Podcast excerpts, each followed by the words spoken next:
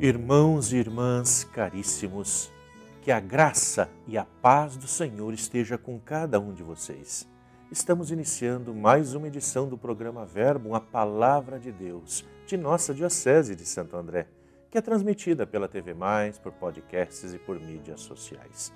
Sou o diácono Luciano, da paróquia Santana de Ribeirão Pires, e é um prazer estar aqui com vocês nesse sábado dia 10 de dezembro, dia de Santa Joana Francisca de Chantal. Estamos finalizando a segunda semana do Advento e convido vocês a refletirem comigo o Evangelho de Mateus, no capítulo 17, versículos de 10 a 13.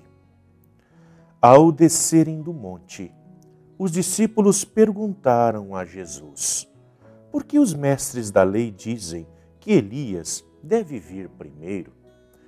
E Jesus respondeu: Elias vem e colocará tudo em ordem.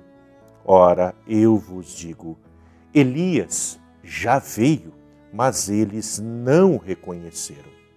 Ao contrário, fizeram com ele tudo o que quiseram. Assim também o filho do homem será maltratado por ele. Então, os discípulos compreenderam que Jesus lhes falava de João Batista. Palavra da salvação.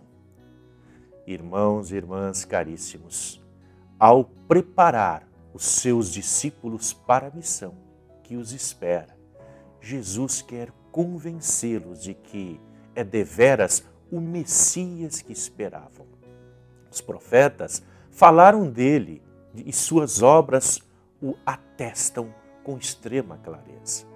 Exatamente por isso, será perseguido pelos chefes do povo, como foram perseguidos os seus profetas, em particular Elias e João Batista, o qual esse evangelho aqui nos fala.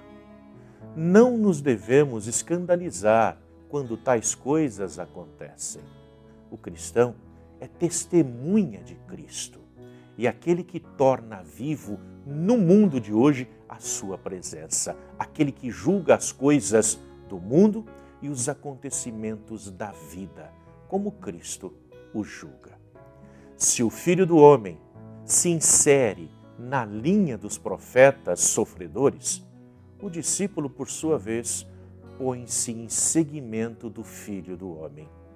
O discípulo não é maior que o seu mestre e deve, portanto, ser testemunha de uma glória que passa pelo sofrimento e transpõe as soleiras da morte.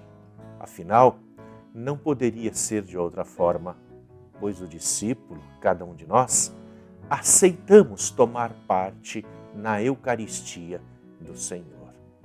Comemorada na paixão e ressurreição, a qual assumimos em nossa vida Dessa forma, que o nosso encontro com o ressuscitado nos transforme de tal modo que possamos transformar as dores desse mundo nas sementes do reino.